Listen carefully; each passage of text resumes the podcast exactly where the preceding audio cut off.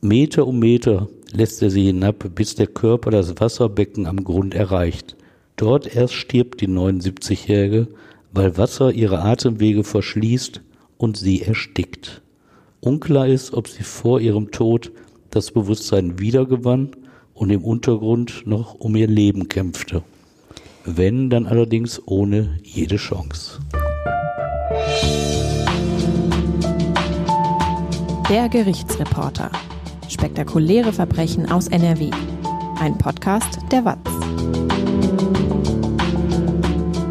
Hallo und herzlich willkommen zu einer neuen Folge unseres Gerichtsreporter-Podcasts.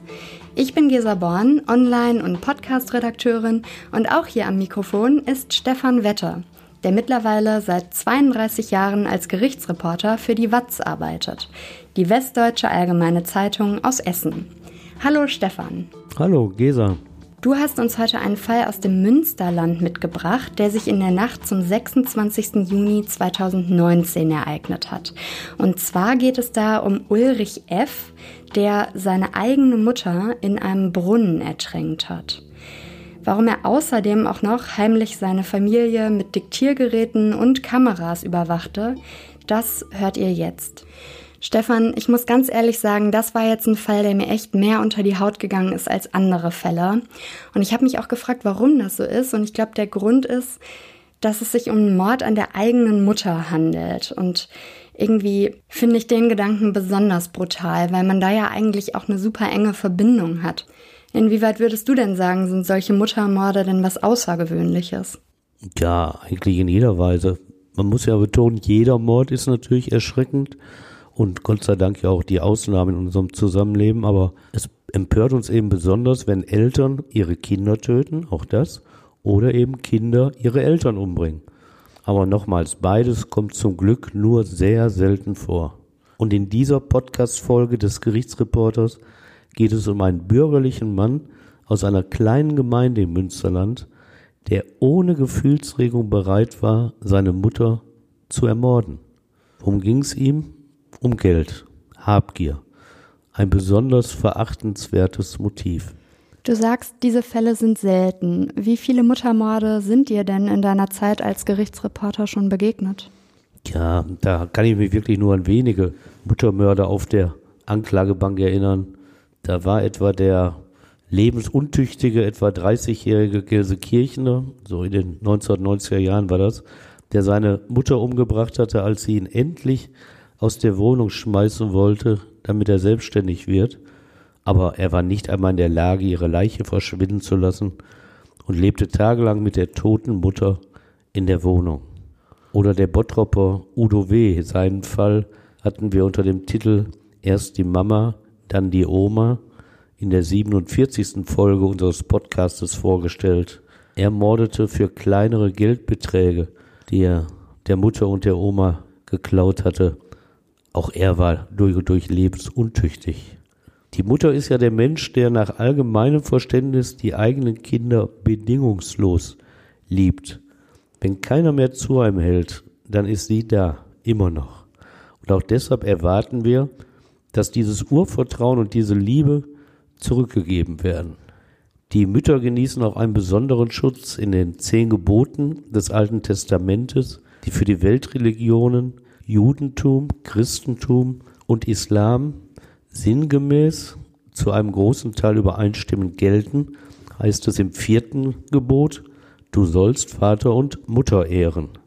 Äh, das fünfte Gebot wollen wir all den potenziellen Mutter und anderen Mördern, die unseren Podcast der Gerichtsreporter hören, auch in Erinnerung gerufen. Es heißt, du sollst nicht töten. In meiner Familie, in der ich im Essener Stadtteil Kupferdreh in den 1960er Jahren als jüngstes von vier Kindern aufwuchs, galt noch eine verstärkende Regel. Früh vermittelte mir mein Vater, dass Kinder ihre Mutter nicht schlagen dürfen. Denn sonst wüchse nach dem Tod die Hand des Kindes aus dem Grab. Das war sehr einschüchternd für mich jungen Menschen, der allerdings ohne diese Regel auch nicht die Idee hatte, seine Mutter zu schlagen.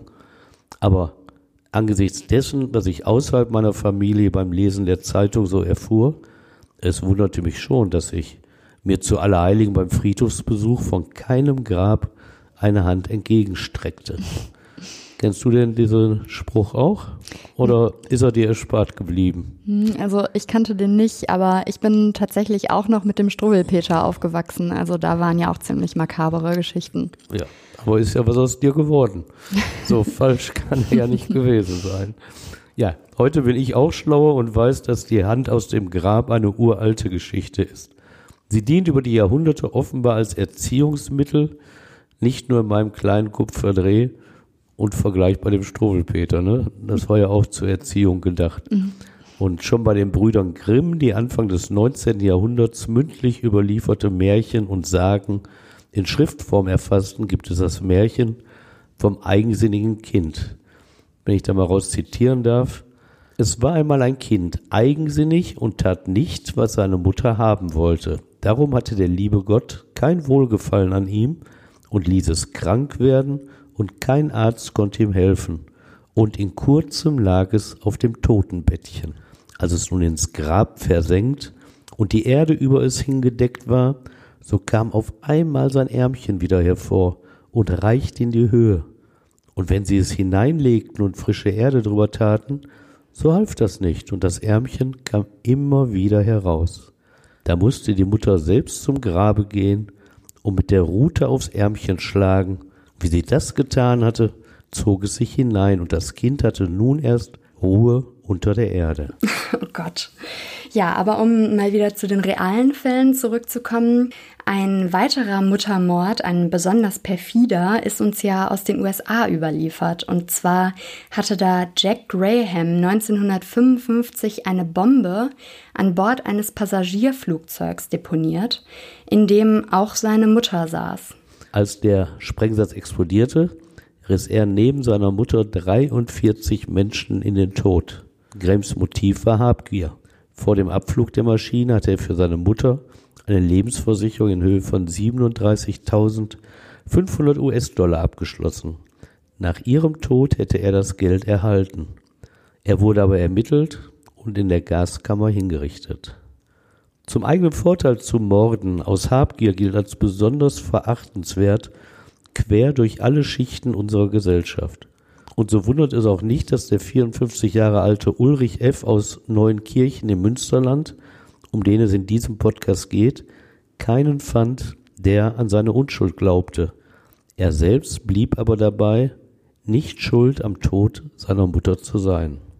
Als die 79 Jahre alte Elisabeth F. am 27. Juni 2019 tot im Brunnen aufgefunden wurde, lenkten viele aus seiner Umgebung den Verdacht auf ihren ältesten Sohn Ulrich. Sie hatten sich schon lange unwohl in seiner Nähe gefühlt. Später kam heraus, dass er sie mit versteckten Diktiergeräten und Videokameras bespitzelt hatte. Habgier, meintest du, sei Ulrich F.s Motiv gewesen, seine Mutter umzubringen. Aber beginnen wir mal bei seiner Kindheit. Die war ja jetzt nicht irgendwie prekär, oder? Äh, nein, also dieser Ulrich F., der darf nicht behaupten, in irgendwie ungesicherten Verhältnissen oder in einer gewalttätigen Familie aufgewachsen zu sein. Seine Kindheit gilt als behütet. Als er 1964 zur Welt kommt, besitzen seine Eltern bereits eine florierende Gärtnerei in Neuenkirchen. Rund 14.000 Einwohner zählt diese Gemeinde heute. Sie liegt im nördlichen Münsterland, grenzt direkt an Niedersachsen. Größere Städte in der Nähe sind Rheine und Steinfurt. Die Kommune wirbt mit ihrer Lage in einer idyllischen Landschaft. Die Eltern von Ulrich F. hatten auf ihrem Hof in den 1950er Jahren die Gärtnerei aufgebaut. Später kam eine Baumschule hinzu. Das Unternehmen verhalf ihnen zu einem kleinen Vermögen. Der Vater kümmerte sich um die praktische Arbeit in diesem Betrieb, die Mutter managte den kaufmännischen Teil. Ulrich ist ihr Erstgeborener. Nach ihm bekamen die Eltern zwei weitere Söhne. Erstmal geht Ulrich F. dann ja auch noch ganz normal seinen Weg. Schwierigkeiten macht er offenbar nicht. Nach der mittleren Reife verlässt er die Schule und tritt eine Ausbildungsstelle als Gärtner an. Nach erfolgreichem Abschluss arbeitet er in unterschiedlichen Betrieben außerhalb von Neuenkirchen. Wiederum mit Erfolg absolviert er die Meisterschule und bildet sich weiter zum Betriebswirt des Handwerks. Nach dieser Zeit tritt er in den 1990er Jahren in den elterlichen Betrieb ein. Er bringt Ideen mit und erweitert den Unternehmenszweck. Der Vater kümmert sich weiter um die Produktion von Pflanzen, um die Aufzucht. Ulrich F. stellt das Angebot um auf Großhandelskunden, will nicht mehr nur wie bisher Privatkunden als Käufer sehen. Dafür gründet er eine Gesellschaft bürgerlichen Rechts. 60 Prozent der GBR-Anteile hält Ulrich F., 40 seine Mutter Elisabeth. Wie funktioniert denn die Zusammenarbeit mit seinen Eltern? Klappt das gut? Ja, man sollte ja meinen, die Voraussetzungen waren gegeben. Tatsächlich kommt es schon nach kurzer Zeit zu einem heftigen Streit mit seinen Eltern. Sie werfen ihm nämlich vor, dass er sich viel zu wenig um den Betrieb kümmere. Tatsächlich entwickelt Ulrich F. viele Geschäftsideen, auch in ganz anderen Bereichen. Diese bringen aber alle nichts ein, so meinen die Eltern. Er glaubt aber, sie missbilligten vor allem seine Beziehung zu einer Frau seiner damaligen Freundin. Was auch immer der Grund ist, Ulrich F. verlässt den Hof seiner Eltern. Seine Anteile an der GBR bekommt sein jüngerer Bruder. Der jüngste Bruder lebt zu dieser Zeit schon nicht mehr in Neuenkirchen. Mit 18 Jahren hat er den Hof verlassen. Ulrich F. wechselt jetzt mehrfach seinen Wohnsitz, meldet mal hier ein Gewerbe an oder tummelt sich geschäftlich in China, Osteuropa oder England. Erfolgreich ist er damit. Zumindest erzählt er es seiner Familie, wenn er mal wieder zu Hause ist. Denn das ist er häufiger. Trotz des Streits mit seinen Eltern besitzt er auf deren Hof weiterhin eine Möglichkeit, dort zu leben.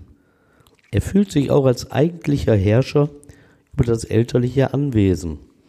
Dazu hat er auch allen Grund. Die auch in Westfalen gültige Höfeordnung verschafft ihm Vorteile. Sie soll verhindern, dass landwirtschaftliche Betriebe durch Erbstreitigkeiten zerschlagen werden. Das droht nämlich, wenn alle Kinder erben dürfen.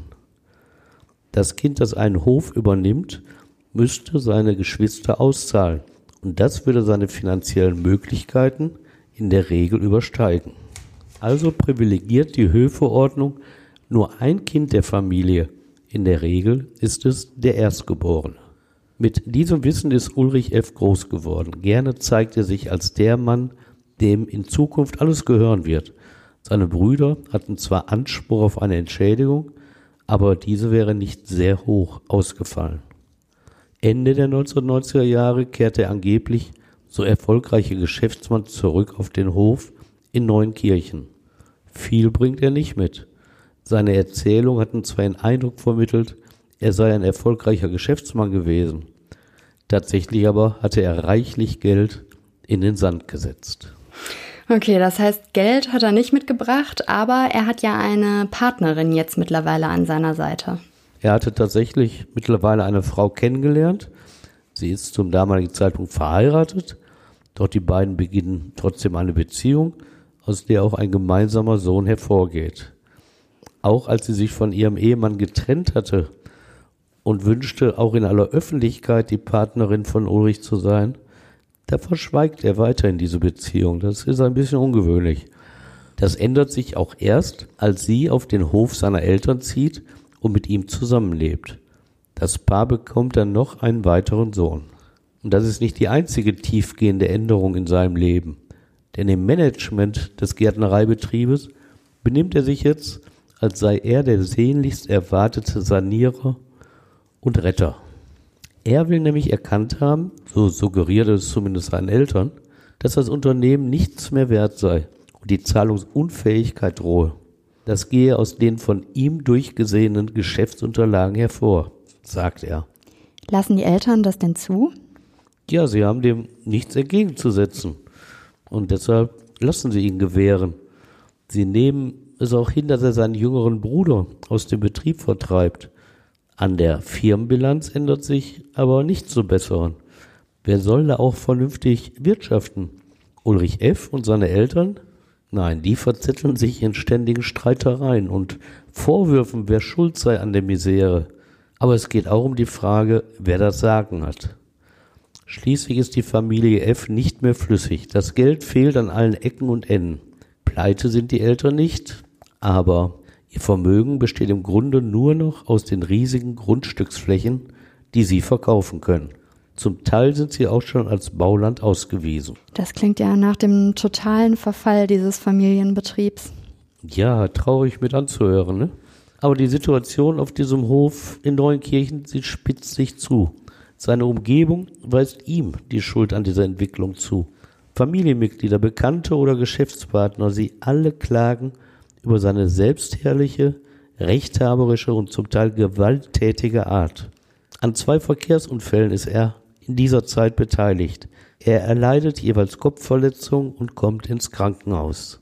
Eine dieser Zeiten nutzt seine Lebensgefährtin und verlässt mit den beiden Söhnen den Hof. Sie selbst nennt es später eine Flucht vor ihm, ihrem Mann. Und gelingt diese Flucht? Ja, obwohl sie ihren neuen Wohnort geheim hält, spürt er sie auf. Und dann sorgt er dafür, dass die Söhne zurückkehren auf den Hof in Neuenkirchen. Seine Mutter, mit der er sich zu diesem Zeitpunkt noch leidlich versteht, kümmert sich um die Kinder. Später zieht auch die Lebensgefährtin wieder auf den Hof, aber dort nicht mit ihm zusammen. Sie wohnt in einem separaten Teil des Anwesens mit ihren Söhnen zusammen. Es ist ein Zusammenleben auf diesem Hof, das man seinen ärgsten Feinden nicht wünscht. Statt sich um den Gärtnereibetrieb zu kümmern, verlegt Ulrich F. sich aufs Prozessieren. Er erzählt, wie wenig er von seiner Mutter halte und dass es seine Aufgabe sei, ihr das Handwerk zu legen. Höhepunkt der Klagen gegen die Mutter ist eine vor dem Arbeitsgericht, in der er 235.020 Euro von ihr fordert. Denn er habe drei Jahre für sie als Betriebsleiter gearbeitet und dafür keinen Cent erhalten. Hm, und auch seine ehemalige Lebensgefährtin, immerhin ja die Mutter seiner Söhne, überzieht er auch mit Rechtsstreitigkeiten. Worum geht's denn da genau? Da geht es um Unterhalt und Sorgerecht. Und parallel wächst der Schuldenberg. Und weil der Betrieb nichts mehr abwirft, muss die Mutter dann Darlehen bei Banken aufnehmen. Zurückzahlen kann sie diese nur, weil sie aus ihrem Besitz Grundstücke verkauft. Es ist schrecklich, zusehen zu müssen, wie das eigene Lebenswerk vor die Hunde geht. Nimmt denn auch Ulrich F. selbst Schulden auf? Ja, er hat ja auch keine Einkünfte und deshalb muss auch er Schulden aufnehmen. Äh, zum Schluss bekommt er nur noch Privatgeld geliehen, nicht mehr bei den Banken. Ihm fehlen die Sicherheiten und so bekommt er es bei einem Freund, mit dem er den Einstieg ins Immobiliengeschäft plant. Der gibt ihm nach und nach rund 200.000 Euro. Ein kleiner Teil davon ist rückzahlbar in drei Monaten bei einem Zinssatz von 25 Prozent. Ulrich F. geht auch so weit, bereits sein ursprünglich zu erwartendes Erbe als Sicherheit anzugeben. Aber mit der Rückzahlung, naja, tatsächlich zahlt er dem Freund nur 80 Euro zurück. Er ist unzuverlässig, was seine wirtschaftliche Situation angeht. Der Aufforderung, eine früher Offenbarungseid genannte eidesstattliche Versicherung über seine Vermögenslosigkeit abzulegen, kommt er nicht nach. Zehnmal ignoriert er derartige Anträge seiner Gläubiger. Dann beantragt er mal Arbeitslosengeld, um seine Einnahmesituation ein wenig zu bessern. Doch weil er nicht mitwirkt in diesem behördlichen Verfahren im Jobcenter, stellt das die Zahlung an ihn ein. So etwas wie Arbeitslosengeld oder Rückzahlung von Schulden ist schlicht eine Nummer zu klein für den Angeklagten. Das hat er nicht nötig. Er spricht oft von Geschäftsideen, die ihm Millionen einbringen werden. Den meisten in seiner Umgebung ist klar, dass er damit nicht die Weiterführung landwirtschaftlicher Arbeit auf dem Hof meint, schon gar nicht die Fortführung der Gärtnerei. Er denkt offenbar daran, ohne es auszusprechen, als Alleinerbe die riesige Grundstücksfläche zu verkaufen und sich so zum Millionär zu machen. Irgendwann hat das auch sein Vater erkannt, der in diesem gesamten Streit mit dem Sohn eher eine passive Rolle gespielt hat und von vielen deshalb als träge empfunden wurde. Aber da mögen sie das Verhalten eines echten westfälischen Landwirtes verkannt haben. Wie meinst du das? Ja, der Westfale an sich und der Landwirt noch im Besonderen, die gelten ja als recht stur. Die äußern sich nicht so überflüssig wie der Rheinländer, der ständig redet, aber was sie sich da in den Kopf gesetzt haben, das ziehen sie auch durch. Wenn ich mal so ein paar Vorurteile hier über die Landsmannschaften von mir geben darf. Ja, jedenfalls, in dem Fall kann ich das Klischee ja auch belegen von der äh, Konsequenz des Westfalen, denn irgendwann geht der Vater hin und lässt seinen Betrieb aus der Höfeordnung löschen. Aus der Traum für Ulrich F., seine Eltern allein zu beerben. Jetzt muss er sich auf eine Erbengemeinschaft mit seinen beiden Brüdern zurückstufen lassen. Ulrich F. erfährt recht früh von diesem Schritt seines Vaters, denn er hört seine Familienmitglieder tatsächlich auf dem gesamten Hofgelände ab. Dafür hat er leistungsfähige Diktiergeräte und Videokameras angeschafft, die er an vielen Orten versteckt und eingeschaltet hat. So hört und sieht er früh, was die anderen vorhaben. Dieses Wissen nutzt er. Ein Video zeigt, wie er den Vater unter Druck setzt, damit dieser von seiner Planung, den Hof aus der Höfeordnung zu löschen, doch noch abrückt. Zu sehen ist, dass er den Vater im Büro einsperrt und ihm droht. Zitat, in dem Moment, wo du mich aus der Höferrolle drückst, zeige ich folgende Leute an, nämlich deine Frau und deinen zweiten Sohn. Der Senior hält dagegen. Du hast doch schon hunderttausend in den Sand gesetzt. Du kannst mich ruhig anzeigen, da ist ja doch nichts dran. Und er wirft seinem Sohn vor, alles kaputt zu machen, die Familie und den Betrieb. Von den Drohungen des Sohnes zeigt der Vater sich jedenfalls nicht beeindruckt. Er bleibt dabei und lässt den Hof aus der Höfeordnung löschen. Schlimmer noch für Ulrich F. Sein Vater hat Ulrichs Ex-Lebensgefährtin ein eigenes Erbrecht stellvertretend für deren Söhne, seine Enkel, eingeräumt. Sie bekommt auf dem Anwesen ein Grundstück, auf dem sie ein Wohnhaus für die Kinder und sich selbst bauen wird. Selbst da hat er, der Erstgeborene dieser Familie, dem doch alles zustehen sollte, nicht mehr das Sagen. Tief verletzt fühlt er sich in seiner Selbstherrlichkeit. Jetzt eskaliert der Streit. Da ist einmal das arbeitsgerichtliche Verfahren, das er gegen seine Mutter Elisabeth angestrengt hat, aber auch wechselseitige Strafanzeigen. Die Eltern bekommen sogar eine gerichtliche Gewaltschutzanordnung, die es Ulrich F. verbietet, ihre Wohnräume zu betreten. Sie hatten glaubhaft gemacht, dass er ihnen gegenüber aggressiv auftrete und handgreiflich werde. Der Vater stirbt, aber das verbessert das Verhältnis von Ulrich F. zu seiner Mutter keineswegs. Im Gegenteil, die Eltern haben in einem Erbvertrag festgelegt, dass im Todesfall eines Ehepartners der Überlebende Alleinerbe des verstorbenen Ehegatten sein wird. Solange die Mutter noch lebt, hat Ulrich F. weiterhin keine Aussicht auf finanzielle Besserung. Was löst das in Ulrich F. aus? Er reagiert und er reagiert völlig überzogen. Er nennt seine Mutter jetzt öffentlich schwer krank und betrügerisch. Er spricht von ihr als Zitat Drecksau. Er stellt dann beim Amtsgericht den Antrag, sie unter Betreuung zu stellen. Sie sei psychisch schwer krank, sagt er, und begründet das damit, dass sie drei Jahre stationär in der Psychiatrie gewesen sei. Stimmte das denn?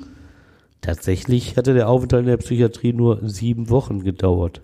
Grund war eine depressive Episode, laut ihren Angaben beim Arzt hervorgerufen durch das aggressive Verhalten ihres ältesten Sohnes. Den Antrag auf Betreuung lehnt das Amtsgericht ab, weil es festgestellt hatte, dass die Mutter durchaus alleine in der Lage sei, ihr Leben zu regeln. Spätestens nach der Herausnahme des Anwesens aus der Höfeordnung, so ein Bruder des Angeklagten, habe Ulrich F. endgültig mit der Arbeit im elterlichen Betrieb aufgehört. Niemand kümmerte sich mehr um die Pflanzen, um Kunden oder um die Mitarbeiter, die nach und nach entlassen wurden. Nach dem Tod der Mutter beschrieb ein Ermittler der Kriminalpolizei den Zustand des Betriebes. Die Kunststofffenster der Gewächshäuser seien beschädigt, die wenigen Pflanzen, die er gesehen habe, vertrocknet. Für Kunden, selbst für die ganz Treuen, gab es keinen Anlass mehr, die Gärtnerei zu betreten. Und die wenigen Pflanzen, die dort standen, hätten auch durch Wildwuchs entstanden sein können. Ein Trauerspiel. Der Mutter von Ulrich F. ist spätestens Anfang 2019 klar, dass sie etwas unternehmen muss, um ihr Lebenswerk zu sichern, ihren Lebensunterhalt zu bestreiten und ihren Enkelkindern ein Erbe hinterlassen zu können. Sie tritt in Verhandlungen zum Verkauf weiterer Grundstücksanteile ein. Sie braucht das Geld, weil sie schuldenfrei sterben will. Sie ist auch bereit, mit diesem Geld die Schulden ihres ältesten Sohnes zu begleichen. Eine ehrenwerte Haltung, aber Ulrich F. läuft Sturm dagegen. denn dadurch verkleinert sie wiederum das Erbe. Lässt sie sich davon denn beeinflussen? Also wie einst ihr Ehemann lässt sie sich dadurch nicht beirren. Sie verheimlicht vor ihrem Sohn die Verkaufsverhandlung, die sie aktuell führt. Sie wird wissen, dass es schwer wird, denn vor Jahren hat sie schon einmal versucht, den Verkauf eines Wiesengrundstücks ohne sein Wissen durchzuführen. Aber er zeigte sich immer gut informiert über den Stand der Verhandlungen und torpedierte letztlich erfolgreich den geplanten Verkauf. Die Familienmitglieder ahnen, dass sie überwacht werden. Ihre Bestätigung bekommen sie nach dem Tod der Mutter, als sie die Aufnahmegeräte im Haus finden. Zudem entdecken sie im Kofferraum seines Autos eine Kiste mit an die Mutter gerichteten Briefe. Im Strafprozess vor dem Landgericht Münster leugnet Ulrich F. diese Überwachungsmaßnahmen nicht einmal. Er gibt sogar an damit, nur hochwertigste technische Geräte gekauft zu haben. Diese Maßnahmen seien Selbstschutz gewesen, weil die anderen Familienmitglieder ihn von allem ausgeschlossen hätten. Nur so habe er erfahren können, was aus dem doch ihm zustehenden Anwesen werden sollte.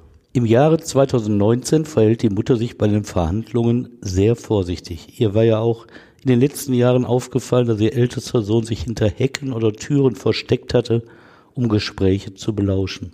Deshalb führte sie die Verhandlungen mit den Interessenten für die Grundstücke außerhalb des Anwesens, ließ die Post an eine andere Adresse liefern. So gelang es ihr tatsächlich, weitere Grundstücksverkäufe fast zum Abschluss zu bringen, bevor sie starb. Für das Wiesengrundstück hatte sie einen Interessenten, der ihr 30.000 Euro zahlen wollte. Ein Termin beim Notar war fest vereinbart, um den Kauf zu besiegeln. Auch den größten Teil des Gärtnereigeländes hatte sie so gut wie verkauft. An den 6000 Quadratmetern Fläche hatte ein Investor Interesse gezeigt, der darauf einen Baumarkt errichten wollte. Diese Verhandlungen waren so weit gediehen, dass der Kaufinteressent ihr per E-Mail den notariellen Vertragsentwurf zugeleitet hatte. Der Kaufbetrag betrug 450.000 Euro.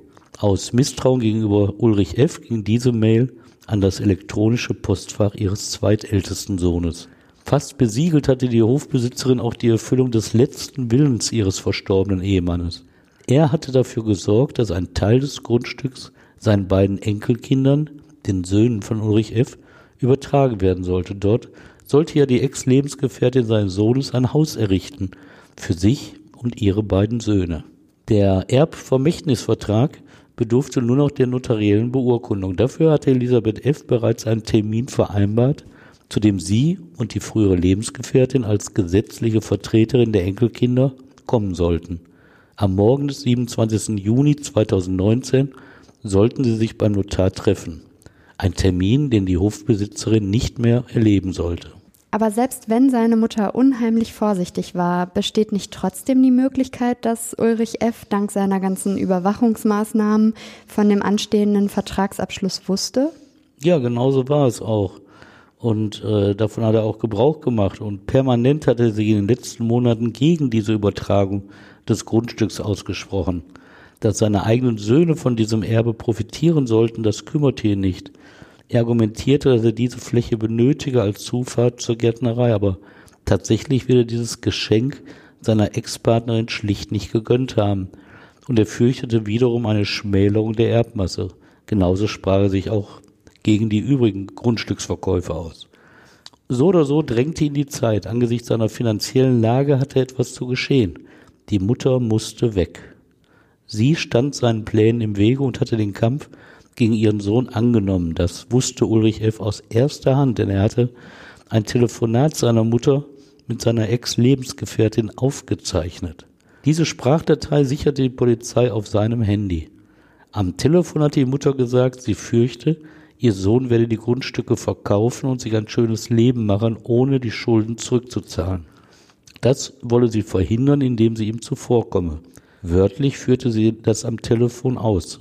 Zitat dann werde ich den großen Plan durchziehen, wenn er mich weiter ärgert. Dann werde ich verkaufen. Das muss er so haben. Vielleicht kriegt er dann ja jeden Monat etwas. Seine Mutter ließ sich also nicht einschüchtern und zählte offenbar nicht zu den Frauen, die auf Diplomatie setzen. In der Vergangenheit hat er ihren Tod oft als wünschenswert bezeichnet. Aber so etwas mag in den besten Familien vorkommen, dass jemand den Erbfall herbeisehnt. Aber beim reinen Herbeisehen blieb es ja nicht, oder? Ja, er ging noch weiter. Er plante jetzt konkret, wie er seine Mutter aus dem Weg räumen konnte. Dabei spielte ein Brunnen in ihrem Garten die entscheidende Rolle. Dieser Brunnen war in die Erde eingelassen und sah aus wie ein großer kreisrunder Gully, der oben mit einem Betondeckel abgeschlossen wurde. Die Öffnung hatte einen Durchmesser von 60 Zentimetern, der Schacht verbreitete sich nach unten und endete nach etwa 4,50 Meter in einem Wasserbecken. In dem Schacht stand eine ebenso hohe Aluminiumleiter. Dass das Gericht später davon ausging, der Tod der 79-jährigen Elisabeth F. sei von langer Hand geplant, lag an Ulrich F. selbst. Zwei Wochen vor der Tat hatte er mit einem Freund telefoniert, mit dem er künftig ins Immobiliengeschäft einsteigen wollte. Ihm erzählte er, in Kürze wolle er seine Mutter töten und dies wie ein Unfall aussehen lassen. Dafür werde er den Brunnen nutzen. Dass dieses Gespräch später bekannt wurde, lag nicht an dem Freund, sondern an dessen Lebensgefährtin. Ihr hatte dieser Freund von Ulrichs Plan erzählt und sie berichtete davon der Polizei, nicht er. Wie sah er denn dann aus, der letzte Tag im Leben seiner Mutter? Ja, versetzen wir uns mal in sie hinein. Äh, da kann man sagen, dass wirklich nichts die Mutter von Ulrich an diesem Mittwoch, 26. Juni 2019, ahnen ließ, dass ihr letzter Tag angebrochen ist. Dass ausgerechnet ihr ältester Sohn ihr nach dem Leben trachtet. Elisabeth F. freut sich an diesem Tag auf das bevorstehende Schützenfest im Dorf, bei dem sie Ehrendame sein soll. Am Nachmittag trinkt sie mit ihrer etwas älteren Schwägerin, die auch auf dem Hof lebt, bis etwa 19 Uhr Kaffee. Danach kommt ihre Schwester vorbei, gemeinsam suchen sie ein Kleid für das Schützenfest aus. Innerlich wird Elisabeth F. erleichtert gewesen sein an diesem Abend. Die anstehenden Grundstücksverkäufe werden ihre finanzielle Notlage beenden, freut sie sich. Für die Zukunft ist alles geregelt. Was ihr Freude bereitet, sollte sie besser in Alarmstimmung versetzen, denn durch den Notartermin am nächsten Morgen hat sie vermutlich ihren Todeszeitpunkt bestimmt. Ulrich kann nicht mehr warten. Wie geht er dann vor? Ja, nachdem die Schwester sie an diesem Abend nach einem Gang durch den Garten verlassen hat, es wird so gegen 20.40 Uhr gewesen sein, schlägt Sohn Ulrich seiner Mutter auf die Stirn und macht sie bewusstlos, zumindest aber benommen, denn niemand auf dem Grundstück hört, dass sie laut um Hilfe geschrien hätte. Dazu hätte sie aber jeden Anlass gehabt, wenn sie bei Bewusstsein gewesen wäre, denn ihr Sohn legt ihr einen Hebegurt um die Brust und lässt sie daran hinab in den Brunnen. Wir erinnern uns, 60 Zentimeter ist der Einstich im Durchmesser. Meter um Meter lässt er sie hinab, bis der Körper das Wasserbecken am Grund erreicht. Dort erst stirbt die 79-Jährige, weil Wasser ihre Atemwege verschließt und sie erstickt. Unklar ist, ob sie vor ihrem Tod das Bewusstsein wiedergewann und im Untergrund noch um ihr Leben kämpfte. Wenn, dann allerdings ohne jede Chance. Warum hat er ihr denn diesen Hebegurt umgebunden? Das steht nicht genau fest, auch das Gericht konnte darauf keine endgültige Antwort geben. Am wahrscheinlichsten ist sicher, damit er sie leichter herablassen konnte, ohne dass ihr Körper in dem engen Schacht verkantete. Vielleicht aber auch, um den Gurt an der Leiter unten festzuknoten und so ein Aufschwimmen ihres Körpers unmöglich zu machen. Es ist auf jeden Fall vorbei, die Mutter tot. Der Mörder, ihr eigener Sohn, müsste doch erschüttert sein angesichts der emotionalen Nähe zu dieser Frau, die ihn einst zur Welt gebracht hatte, aber Ulrich F. bleibt cool. Um 22.08 Uhr ruft er seinen Freund an, mit dem er ins Immobiliengeschäft einsteigen will, doch der hört das Klingeln nicht und nimmt nicht ab. Das Schwurgericht in Münster später sicher, dass er dem Freund nach der Ankündigung zwei Wochen zuvor nun mitteilen will, er habe seinen Plan umgesetzt und die Mutter umgebracht. Hältst du das für plausibel? Ja, diese Annahme der Kammer klingt logisch, denn am nächsten Morgen ruft er um 9.20 Uhr erneut den Freund an und teilt ihm genau dies mit. Warum ihm dieser Anruf so wichtig war, warum er einem anderen Mann seine Täterschaft offenbarte, das hat auch das Gericht nicht herausgefunden. Er lässt sich übrigens auch von seinem künftigen Geschäftspartner die Nummer eines Rechtsanwaltes geben, mit dem er kurz danach telefoniert. An diesem Morgen, es ist jetzt der 27. Juni 2019, fällt es sich so, dass der Tod der Mutter als Unfall eingestuft werden kann. Das fängt damit an, dass er die Tauchpumpe im Brunnen anstellt und mit dem Wasser eine Obstwiese versorgt. Die Vermutung liegt nahe, so will er den Wasserstand im Brunnen senken, um hinabzuklettern und den Hebegurt von der Brust seiner Mutter zu entfernen. Denn zu einem Unfall passt dieses Brustgeschirr ja auf keinen Fall.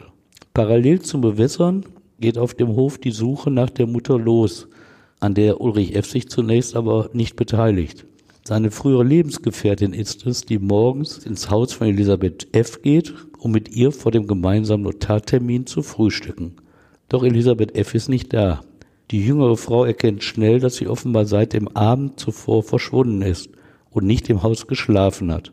Denn die Wohnung ist abends nicht aufgeräumt worden wie sonst und auch anders als in der Vergangenheit hat die Ältere auch nicht das Frühstück vorbereitet oder die Zeitung reingeholt. Die frühere Lebensgefährtin alarmiert den Rest der Verwandtschaft und auch Nachbarn. Gemeinsam suchen sie alle das Betriebsgelände und die Hallen der Gärtnerei ab. In einem der Gebäude trifft sie auf ihren früheren Partner. Er gibt vor, dort zu arbeiten. Mehrfach betont Ulrich F., die Mutter habe ihm am Abend vorher gesagt, sie wolle morgens den Brunnen entschlacken. Nimmt seine Ex-Partnerin ihm das denn ab? Nee, sie glaubt ihm das nicht und das sagt sie ihm auch ganz deutlich. Zitat, die redet doch gar nicht mit dir und die Pumpe würde sie doch nie selbst entschlacken. Darin sind sich auch alle einig. Elisabeth F. habe für solche Arbeiten immer um Hilfe gebeten. Ihr zweitältester Sohn erklärt das anschaulich. Wenn eine Glühbirne getauscht werden muss, dann ruft sie den Elektriker. Um 11 Uhr ruft der zweitälteste Sohn die Polizei an und meldet die Mutter als vermisst. Zu dieser Zeit hat sich Ulrich F. in die Nähe des Brunnens begeben. Das hat seine Ex-Lebensgefährtin beobachtet. Sie lässt ihn nämlich nicht aus den Augen, weil sie ihn schon da in Verdacht hatte, etwas mit dem Verschwinden der Mutter zu tun zu haben. Ulrich F. muss sich beeilen, denn er hat den Anruf bei der Polizei mitbekommen. Er befürchtet, die Polizei werde seine Mutter mit dem umgeschnallten Gurt entdecken und deshalb keinesfalls an einen Unfall glauben. Und was macht er jetzt? Jetzt versucht er sich erstmal als Schauspieler will sich zeigen als der Mann, der nur zufällig die Leiche seiner Mutter entdeckt. Er beugt sich herab und guckt in den Brunnen. Schnell stößt er einen schrillen Schrei aus. Als sein Bruder herbeieilt, ruft er laut, er habe die Mutter gefunden. Er simuliert mehrfach ein Würgen, als sei er übermannt von dem grausigen Fund. Schnell fordert er die anderen auf, ein Seil zu holen. Wie reagieren die anderen? Ja, da geht keiner drauf ein.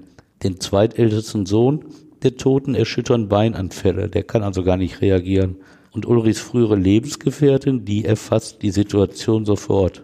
Sie sagt, das ist ja kein Zufall, dass gerade du sie gefunden hast.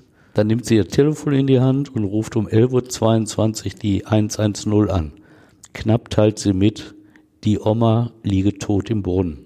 Die Umherstehenden sind aufgewühlt, erschüttert. Ulrich F. versucht zu retten, was zu retten ist. Er steigt hinab in den Brunnen er weckt den Eindruck, er wolle die Leiche mit einem Seil bergen. Er löst wohl auch die Gurtenden und befestigt sie jetzt an einer der oberen Sprossen der Leiter. Es sieht tatsächlich so aus, als habe er mit der Bergung begonnen. Um 11.30 Uhr trifft der erste Polizeibeamte ein. Ulrich F. steht neben ihm in nasser Hose und sagt, er habe schon, Zitat, einen Strick drum gebunden. Der Polizeihauptkommissar findet das alles ungewöhnlich. Er will auch verhindern, dass Ulrich F. irgendwelche Spuren in der Nähe des Brunnens vernichtet. Deshalb nimmt er ihn vorläufig fest. Ulrich F. muss zum Bürotrakt der Gärtnerei gehen und wird von zwei Beamten bewacht. Gegen 12 Uhr belehren ihn zwei andere Polizisten über seine Rechte als Beschuldigter. Ihnen erzählt er, er sei morgens um 8.30 Uhr bereits in den Brunnen gestiegen, um die Pumpe in Gang zu setzen. Er habe dort wegen der Dunkelheit den Leichnam seiner Mutter nicht gesehen. Ulrich F. wird mit zur Polizeiwache genommen. Weil die Beweise gegen ihn nicht ausreichen, wird er abends wieder entlassen. Aber der Polizei muss das Ganze doch mehr als merkwürdig vorgekommen sein, oder? Ja, den Ermittlern der Kreispolizei Steinfurt, aber auch der Staatsanwaltschaft Münster ist schnell klar, das kann kein Unfall sein. Das Verhalten des Sohnes bestärkt sie darin außerdem der Gurt um die Brust der Toten und ein kräftiger Bluterguss an der Stirn von Elisabeth F.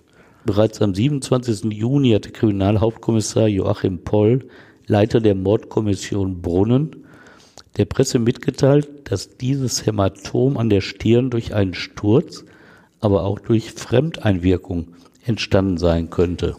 Mitte Juli 2019 erklärt Stefan Lechtape, Pressesprecher der Staatsanwaltschaft, dass weiter ermittelt werde Sehr verdächtig, sagt er, sei weiterhin der Sohn. Zitat, er steht weiter im Fokus der Ermittlungen. Mitte Oktober 2019, vier Monate nach dem Mord, erreichen die Beweise den Ermittlern. Sie beantragen jetzt einen Haftbefehl gegen Ulrich F. wegen Mordes aus Habgier. Und das Amtsgericht Münster bewertet die Beweislage ebenfalls als schwerwiegend. Es erlässt einen Haftbefehl gegen Ulrich F. Seitdem sitzt er im Gefängnis. Nach Aktenlage ist er nicht der klassische Kriminelle, allerdings hat er für einen bürgerlichen Menschen recht viele Vorstrafen angesammelt. Sechs sind es, die sein Bundeszentralregister aufweist. Meist sind es kleine Geldstrafen, weil er immer wieder wegen Fahrens ohne Führerschein auffällt. 2016 kommt eine Geldstrafe wegen Hausfriedensbruchs in vier Fällen hinzu. Da war er immer wieder in dem Kindergarten aufgetaucht, den sein jüngster Sohn besuchte, obwohl ihm das Betreten durch ein Hausverbot untersagt war. Zum Schluss kommen auch noch Gewaltdelikte hinzu. 2017 soll er seine Tante gewürgt haben. Er wird aber freigesprochen, weil sie vor Gericht nicht aussagen will.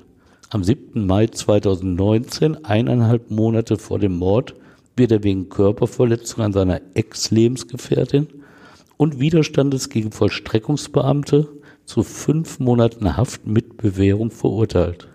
Aber dieses Verfahren wird nie rechtskräftig abgeschlossen. Was all diese Verfahren zeigen, Ulrich F. ist offenbar nicht der Mann, der bereit ist, sich Regeln unterzuordnen. Dass Ulrich F. nur bereit ist, seinen eigenen Regeln zu folgen, das erfährt auch das Schwurgericht am Landgericht Münster. Am 15. April 2020 eröffnet es das Strafverfahren gegen den mittlerweile 55-Jährigen. Die Staatsanwaltschaft wirft ihm Mord aus Habgier vor. Sie glaubt, dass er seine Mutter zunächst geschlagen, dann zum Brunnen gebracht und sie dort mittels einer Leiter und eines Gurtes hinabgelassen hat. Dort ertrank sie. Verteidigt wird er von Carsten Ernst und Detlef Binder, beides erfahrene Strafverteidiger. Sie scheinen ihren Mandanten nicht immer im Griff zu haben, aber das liegt nicht an ihnen, sondern an seiner Eigenwilligkeit und seinem Hang zum Monolog. Und worüber monologisiert er dann da? Äh, ich zitiere mal aus dem Urteil des Schwurgerichtes, weil das so ungewöhnlich ist. Es beschreibt nämlich den Auftritt des Angeklagten darin sehr kritisch und ausführlich. Zitat Die 28 Tage umfassende Hauptverhandlung versucht der Angeklagte für die Fortführung seiner Privatstreitereien mit den ihm bekannten Zeugen zu nutzen. Seine prozessualen Teilhaberechte missbrauchte er des Öfteren für Beleidigungen, Drohungen oder völlig sachfremde, langatmige Erklärungen. Die ihm erteilten Hinweise der Staatsanwaltschaft, seiner Verteidiger und der Kammer überhörte er. Am zweiten Prozesstag gibt er erstmal Einblick in sein Leben. Stefan Heuermann, Berichterstatter des lokalen Mitteilungsblattes, erinnert dieser 90-minütige Monolog an den Vortrag eines Geschäftsmannes, der im weißen, feingebügelten Hemd den Saal 23 des Landgerichts in Münster betritt. Er schildert eine Welt, die so gar nichts gemein hat mit dem Ermittlungsergebnis, aber Ulrich F. erzählt an diesem Tag unbeirrt. Er beharrt darauf, dass er immer noch der rechtmäßige Alleinerbe des elterlichen Anwesens sei, dass ihm als Erstgeborener dieses Recht weiterhin zustehe. Er begründet dies damit, dass seine Brüder mit Landwirtschaft gar nichts zu tun haben und nur er als Gärtner den Hof weiterhin bewirtschaften könnte. Er spricht vom guten Verhältnis zu seinem Vater, der ihm den beruflichen Weg vorgezeichnet habe. Beschreibt von sich selbst das Bild eines erfolgreichen Unternehmers, der jahrelang in Luxus geschwelgt habe. Berufliche Probleme? Nein, das kannte er nicht. Zitat, ich konnte jeden Auftrag bekommen, den ich haben wollte. Bescheidenheit ist einfach nicht seine Sache. Er erzählt von seinen weltweiten Engagements, die alle erfolgreich waren. Zitat, ich habe so viel Geld verdient, das war schon fast spektakulär. Könnte auch für uns stammen, der Satz, was? Stimmt. Schön wär's. er erzählt weiter, er habe eigentlich immer gearbeitet und nur wenig Privatleben gehabt. Das findet er nicht schlimm. Zitat, ich war damit nicht unglücklich. Eine Partnerin habe er dennoch gefunden, die Beziehung habe auch 13 Jahre lang gehalten. Als er einen Unfall mit dem Fahrrad hatte, habe sie seine Abwesenheit genutzt und sei ausgezogen. Das fand er offenbar nicht gut. Immer wieder schießen ihm bei seinen Worten Tränen über die Wangen. Auch als er von seiner Mutter erzählt, die ihn üblerweise Immobilien aus dem Besitz seines Vaters verkauft habe. Die Prozessbeteiligten wird dieser Monolog in anderer Hinsicht erschüttert haben. Sie kennen die Ermittlungsergebnisse, nach denen der Angeklagte keinesfalls der erfolgreiche Geschäftsmann war, dass er finanziell rein nichts mehr hatte und existenzbedrohend verschuldet war. Jeder verteidigt sich bekanntlich so gut er kann. Dieser Spruch gilt sicherlich nicht für alle Beschuldigten. Aber von einem normal intelligenten Mann wie Ulrich F. ist es zu erwarten, sich nach Beratung mit seinen Anwälten vor Gericht zumindest nicht selbst hineinzureiten. Es ist der achte Verhandlungstag, als Ulrich F. sich vor dem Schwurgericht zur Sache einlässt und Stellung nimmt zu den Vorwürfen. Er hat die ersten Beweisthemen mitbekommen und versucht jetzt durch seine Äußerungen Belastendes abzuschwächen. Das geht natürlich schief. Im Kern betont er auch jetzt, seine Mutter habe wohl gegen seinen Rat die Pumpe im Brunnen selbst entschlacken wollen. Dabei sei sie vermutlich auf der Leiter in den Schacht hinabgestiegen und im unteren Bereich auf ihren Slippern ausgerutscht und in den Tod gestürzt. Aber wie erklärt er, dass er dann den Unfall nicht direkt gemeldet hat? Ja, er sagt sogar, er habe jetzt tatsächlich schon morgens die Leiche entdeckt und er hat es nicht gemeldet, weil er seiner Ansicht nach sofort in Verdacht geraten wäre, denn es sei ja allgemein und damit sicherlich auch der Polizei bekannt gewesen, dass seine Mutter schlecht über ihn geredet habe und ihn fertig machen wollte. Er habe am Morgen des 27. Juni nach dem Leichenfund auch nicht vernünftig reagieren können. Er wählte dafür ein anschauliches Bild.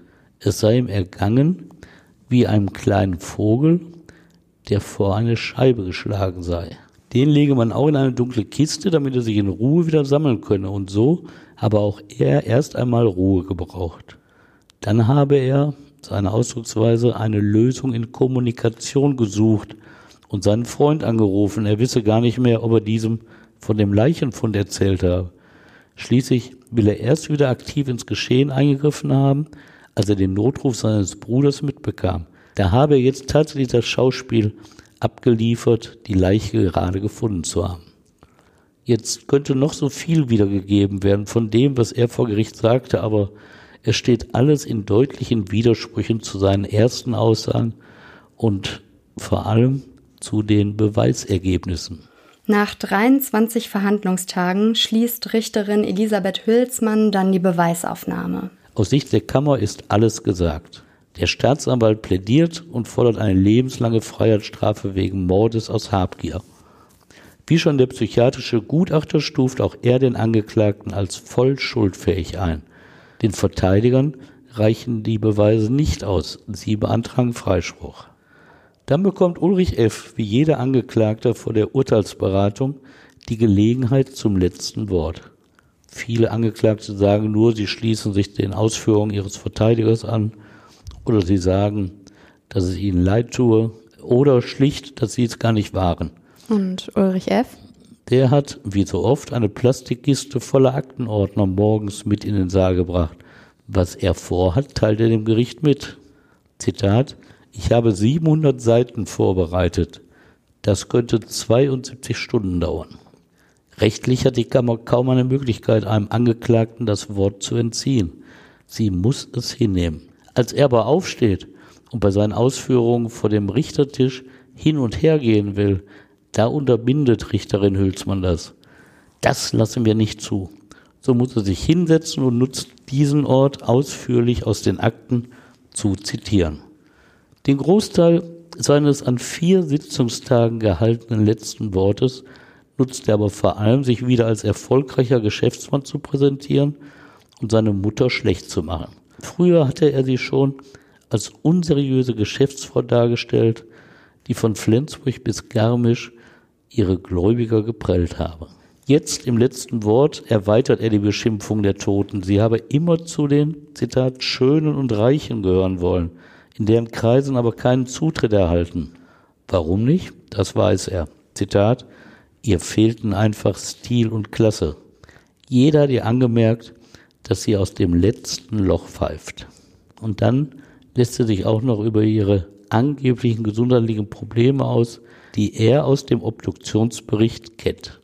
Wer bis dahin geglaubt haben mag, ein Sohn könne seine Mutter nicht umbringen, allein dieses letzte Wort dürfte ihn umgestimmt haben.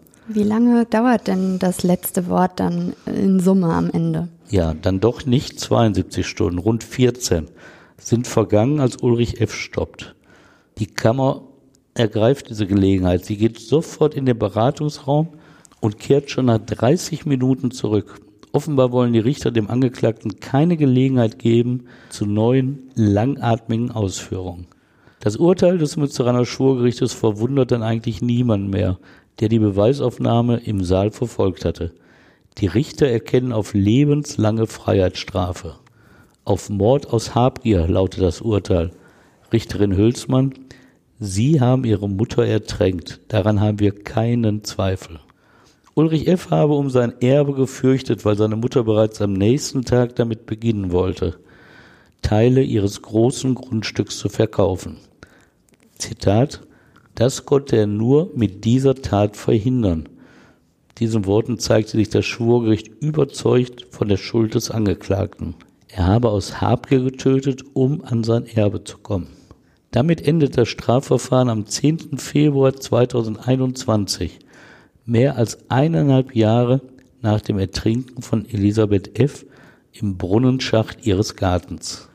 Am 2. März 2022 bestätigt der Bundesgerichtshof in Karlsruhe das Urteil des Schwurgerichts.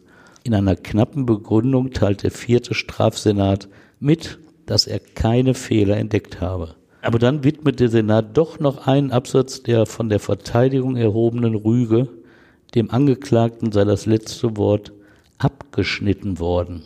Solch ein Antrag nach diesem äußerst langen letzten Wort, das muss man sich erst einmal trauen. Das oberste deutsche Strafgericht antwortet wiederum knapp. Es, Zitat, sieht keine Anhaltspunkte, dass der Angeklagte, der über vier Hauptverhandlungstage insgesamt 13 Stunden und 45 Minuten das letzte Wort hatte, daran gehindert wurde, noch weitere Ausführungen zu machen. Stefan, danke, dass du uns von diesem außergewöhnlichen Fall erzählt hast. Ja, das habe ich doch wie immer gerne getan. Wenn ihr Fragen habt oder Feedback, dann schreibt uns doch eine E-Mail an hallo@dergerichtsreporter.de. Wir tauschen uns aber auch sehr gerne bei Instagram mit euch aus. Empfehlt uns auch gerne weiter oder lasst uns eine Bewertung bei Apple Podcasts oder bei Spotify da.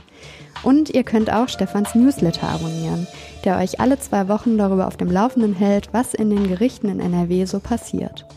Alle Infos dazu stehen auch nochmal in den Show Notes. Wir freuen uns, wenn ihr beim nächsten Mal wieder dabei seid. Vielen Dank fürs Zuhören und bis zur nächsten Folge. Ja, auch von mir. Tschüss, macht's gut.